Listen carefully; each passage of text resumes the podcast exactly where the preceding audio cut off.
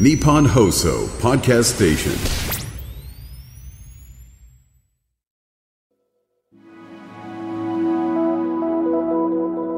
こんばんは、阿部亮です。僕は今、いつものスタジオを飛び出して、渋谷区千駄ヶ谷にあります、クリエイティブラボ代々木というレーザーカッターが手軽に使える施設に来ています。レーザーカッターとは、アクリル板や木の板などにレーザー光線を当てることで、文字やデザインを入れたり、切断したりする機械のことなんです。ここはマンションの一室ということでそんなに大きなスペースではないんですが部屋中にこの赤い大きいレーザーカッター加工機並んでるんですけど何台ありますか？123456台ぐらい。すごい数ですけれどもびっしり並んでいます。僕も収録前にレーザーカッターを体験してみましたのでちょっとその模様をお聞きください。今から番組ロゴ入りキーホルダーを作ってみたいと思います。こちらに今あの木の天然木の材料が置いてあります。レーザー機というのは、まあ、レンズを使って光を集めて熱エネルギーを高くして、まあ、加工するという原理になります。それってなんかあの虫眼鏡でこう光集めるみたいな？おっしゃる通りです。あの虫眼鏡であの子供の頃に光集めてジュッと焦がしたようなもう原理的には全くそれと一緒です。おおすごい猛スピードでスライドしてます。えじゃあそのキーホルダーのぐらいのサイズのものを作るのに、はい。1億発ぐらいの 光を打ち込んで 作ってるとですか？論理的に考えるとそれ以上いけるかもしれないあですね。で今、はい。えー加工のが終了になりましたので蓋を開けてください。ー。おおこれ熱くない？んです熱くないですはい。大丈夫です。もう熱の方は一瞬でかかるだけですのですぐに熱量が下がっていきます。今番組ロゴを作ってもらってるんですけどちゃんと文字が「安倍亮の NGO 世界一周」って綺麗に彫り込まれてますね。えーこれ全部光の玉で打ち抜いて作った打ち抜いてはい。はあ木を掘っていってこの日本放送のあの文字の部分ってもう1ミリ以下じゃないですか。かなり小さいですね。それをはい。ちゃんと綺麗にもうしっかりと彫刻するんですね。はい。はあ。これはすごい。いやーなんだろう。レーザービームを使いこなすっていうこの新感覚というか あの「スター・ウォーズ」のライトセーバーじゃないですけどそういうなんか映画の中だけの世界だと思ってたものがその誰でも使えるようになっている時代が来てるとはもうちょっと感動してしまったんですけれども、い。やこの番組では今年の6月 STEAM 教育に関する特別番組をお送りしたんですがその時に今の日本の子どもたちに足りないのは理数系教育の中でも特に自分で考えて新しいものを生み出す力そういうものなんじゃないかなって痛感したんですよ。もしも学校にこうしたレーザーカッターの授業とかがあればゼロから自分で考えてオリジナルのものづくり体験ができて本当になんだろうクリエイティブな発想で問題解決をしていく力が身につくんじゃないかなって僕も体験して改めて思いました。そこで今日はレーザーカッターの基礎から今後の可能性までクリエイティブラボ代々木を運営されています代表の吉留隆弘さんにお話を伺います。吉留さん先ほどは貴重な体験ありがとうございました。今日はよろしくお願いします、よろしくお願いします。あのまずは吉留さんからレーザーカッターがどんなものなのか改めてご紹介ください。はい。レーザーカッターはあの材料をレーザー光線によって切断する機械です。例えばこれまでは糸のこを使って木材を切って作っていた看板が、まあ、レーザーカッターを使うことで短時間にものすごく綺麗に切断できるようになりました、まあ、他の工作機械に比べると、まあ、カットする断面がすごく滑らかで特に複雑な形状をカットできるっていうのが特徴です。まあ、糸のこだと直線とか丸とか簡単なものができるんですけどレーザーカッターだと本当にいろんな複雑な形状をカットすることができます。具体的にはどういうふうな素材をこうあの加工するために使うんですか、はい、素材としましてはアクリルやゴム木材紙など幅広い素材に対して、まあ、切断切ることおよびマーキング画像の加工彫刻などが行うことができます。あの結構その例えばアニメのキャラクターとかそのアーティストのはい。そのアクリル板なんかよくはいそのライブ会場で売ってたりするじゃないですか、はい。ああいうのを作るのもレーザーカッターなんですか、はい、あのああいうもの特に今たくさんあるものはあのアニメのキャラクターとかが載っているアクリルのキーホルダーやアクリルのスタンドそういったもののカットはこういうレーザーカッターで行っていることがほとんどです。あの他にあの例えば産業機械とかそういうその産業の工場とかで、はい、もうやっぱりレーザーカッターって活躍してるんですか、はい。あのまあ、産業機械の工場とかですと、まあ、レーザーカッターレーザーを使った技術だと特にちょっと専門的になるんですが半導体の基板にマーキングというか名前を彫ったりするようなことを使ったりしていますあとは、まあ、皆様が街でよく見る看板お店の看板とかで立体的なものがあると思うんですけどもそういった切り文字と呼ばれているんですがあの字の形のものをレーザーカッターで切ったりするようなものはよく使われています。なるほどね、うん、あの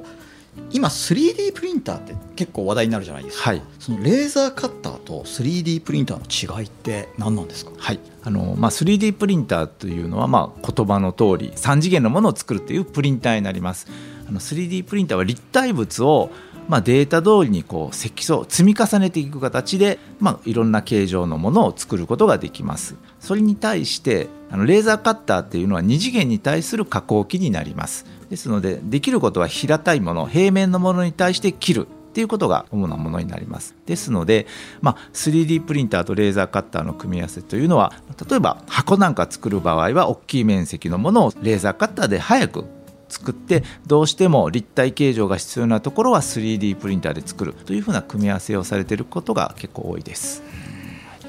そもそも吉留さんはどうしてレーザーカッターを使ったものづくりの場を作ろうと思ったんですか？はい。あの私はあのレーザーカッターのメーカーの方で、まあ、ちょっと長い間営業とマーケティングを担当しておりまして、まあ、その後に独立しましてまずあの去年の6月に都内にあったレーザーカッターが利用できる施設ファブラボ世田谷さんが、ま営業終了して誰でも気軽にレーザーカッターを使える場所っていうのが、ま都内の方でかなり少なくなってなくなってしまう危機感を感じましたので、まあ、そこで去年の4月にこれ代々木の方にクリエイティブラボ代々木という、まあ、レーザーカッターを使える専門の施設の方を作ることを考えました。実際そのレーザーカッターが使える施設というのは日本ではまだ少ないんですか？はいそうですねあの2010年頃に、まあ、レーザーカッターでアクリルの材料を使ってピアスやネックレスなどパーツを作るまたあの喧嘩札とかっていうような木札を加工して販売するっていうことがすごく流行りました。まあ、そのようなものづくりを、まあ、レーザーカッターでできるよっていうことをみんなが知るようになって、まあ、その流れで六本木のアークヒルズ森ビルの中にテックショップというすごく広いいろんな機械設備があるようなものづくりの施設っていうのができました。で、まあ、クリエイターの育成のために企業がま注目をしていろいろと広がっていきました。ただ、まあ、その時期にまあ、施設の方は増えたのですけれども、まあ、レーザーカッターを使ったものづくりの中から、まあ、本当のビジネスモデルとしての成功があまり出なかったっていうことや、まあ、施設側からすると利用料に対して、まあ、収益が見合わなかったっていうことから、まあ、2020年代に入ってそういう施設っていうものがもうすごく減少していってしまっています。いやでもなんかレーザーカッターをあの一般の人があの気軽に使えるってすごい時代だと思うんですけれども、はい、あの運営を続けていらっしゃるクリエイティブラオ代々木なんですけれども、はい、営業時間や利用料ってどういうふうになってるんですか？はい。あの営業時間はあのお昼の12時から夜の20時まで営業しております一応定休日は火曜日1日いただいております。利用料としましてはあの機械が2種類大きい機械小さい機械というのはございまして大きい方のレーザー出力75ワットという方の機械が1時間3000円。まあ、もう一つの出力30ワットという機械が1時間2500円でご利用いただくようなプライスにしております。FM93 AM1242 日本放送安倍亮の NGO 世界一周。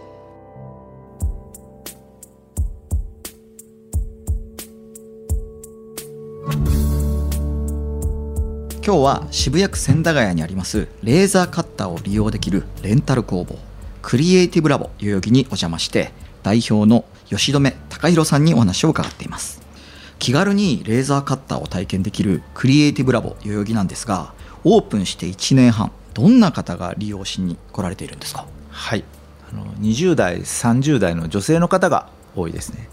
まあ、ビジネスとして利用している方が多くて特に具体的な事例としては、まあ、ブライダル関係のものづくりのお仕事をされている方が結婚式用のネームプレートを作ったり記念品を作ったりされるようなことをしています。またそれ以外でもあの卒業制作で建築模型や、まあ、デザイン的なものを作りに来られる学生さんのご利用も結構あります。やっぱりそういったこう一点物のあの加工っていうのを行うのに、このレーザーカッターっていうのはかなり便利なんですか、はい。あのまあ、レーザーカッターの特徴としまして、まあ、イラストレーターとかもう布団にデザイナーの方が簡単に使えるようなソフトでデータを作ってしまえばもう1個から作ることができますのでさまざ、まなあの企画のものを少量多品種で生産することに向いているテクノロジーになりますあのレーザーカッターはこれからどんな使われ方をしていくとお考えですか？実はレーザーカッターの基本的なテクノロジーの進化というのは、まあ、2000年ぐらいでほぼ、まあ、ある程度止まっています、まあ、近年は、まあ、機械の値段も下がってきて10万以下の手軽な機械も、まあ、できるようになってきました、まあ、そうですね。これからは、まあ、工場の中の機械っていうわけじゃなくて、まあ、こだわり抜いた自分の追い求めるものを作る人のために、まあ、身近な機械になってくれればなっていうそういった期待を持って、まあ、今いろいろと活動を行っております。あの今僕が使わせてもらったレーザーカッターって、はい、その本当にパソコンの画面に自分が作りたいデザインをドロップペーストするだけで、はい、あとは言ってしまえばレーザープリンター側がそれを読み取って、はい、その立体的に作るわけじゃないですか、はい、なかなかすごいなんか魔法のような 機械な感じがするんですけれども、はい、その学校関係、教育現場でこのレーザーカッターが活用されたりという動きはあるんですか？はい。あのおっしゃる通りでやはり、まあ、あの学生の方にこういう体験をしていただくっていうことは、まあ、いろんなビジネスを行うとか将来的なことにはすごく有効であるっていうふうな考え方はもうすでに持っていただいておりまして、まあ、レーザーカッターや 3D プリンターとかのデジタル機器活用すれば、まあ、自分の思い描いたものを自分で形にできます。まあ、これはまあ冒頭で安倍さんもおっしゃっておられた、まあ、STEAM 教育の領域のうちの技術工学芸術の部分をあの担えると思っております。この STEAM 教育で、まあ、レーザーカッターの技術がこうどんどん浸透していくためにはどうすればいいと思いますか？そうですね、まあ、今一番問題になっているのは、まあ、レーザーカッターを教えることができる先生というのがあまりいないという状況になっています、まあ、その先生の育成が一番急務かなとは思っております、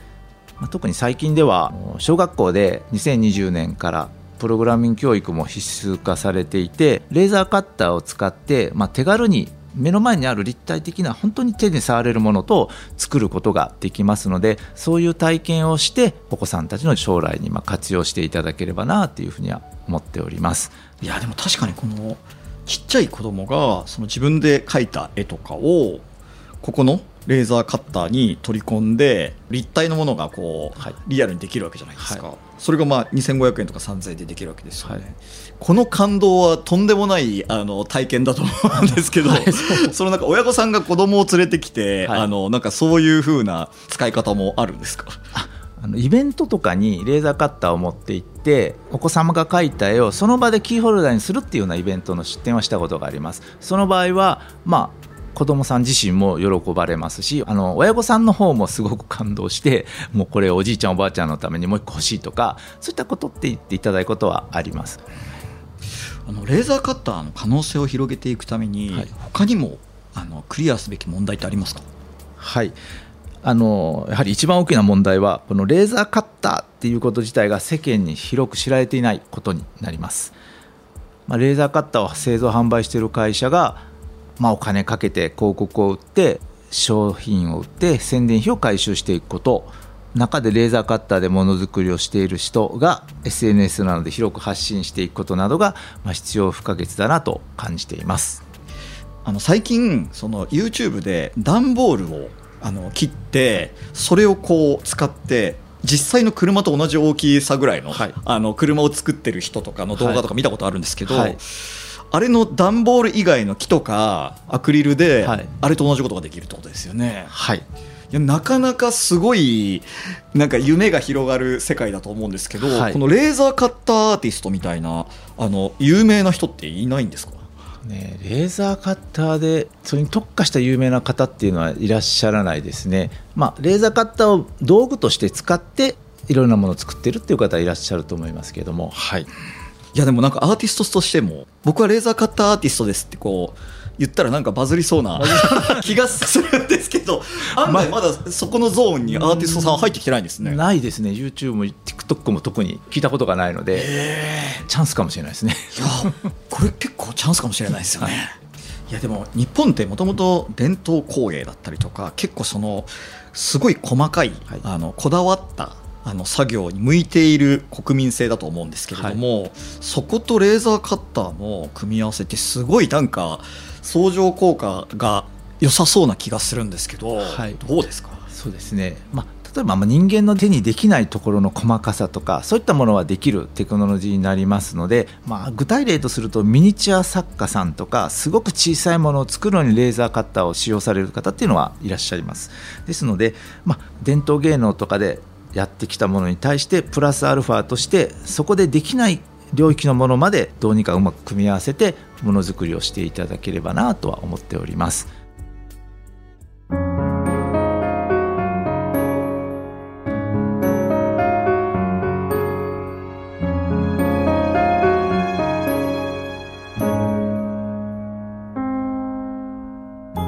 安倍亮の NGO 世界一周今日は有楽町のスタジオを飛び出し渋谷区千駄ヶ谷にありますクリエイティブラボ代々木さんからお送りしてきましたがそろそろお別れの時間です。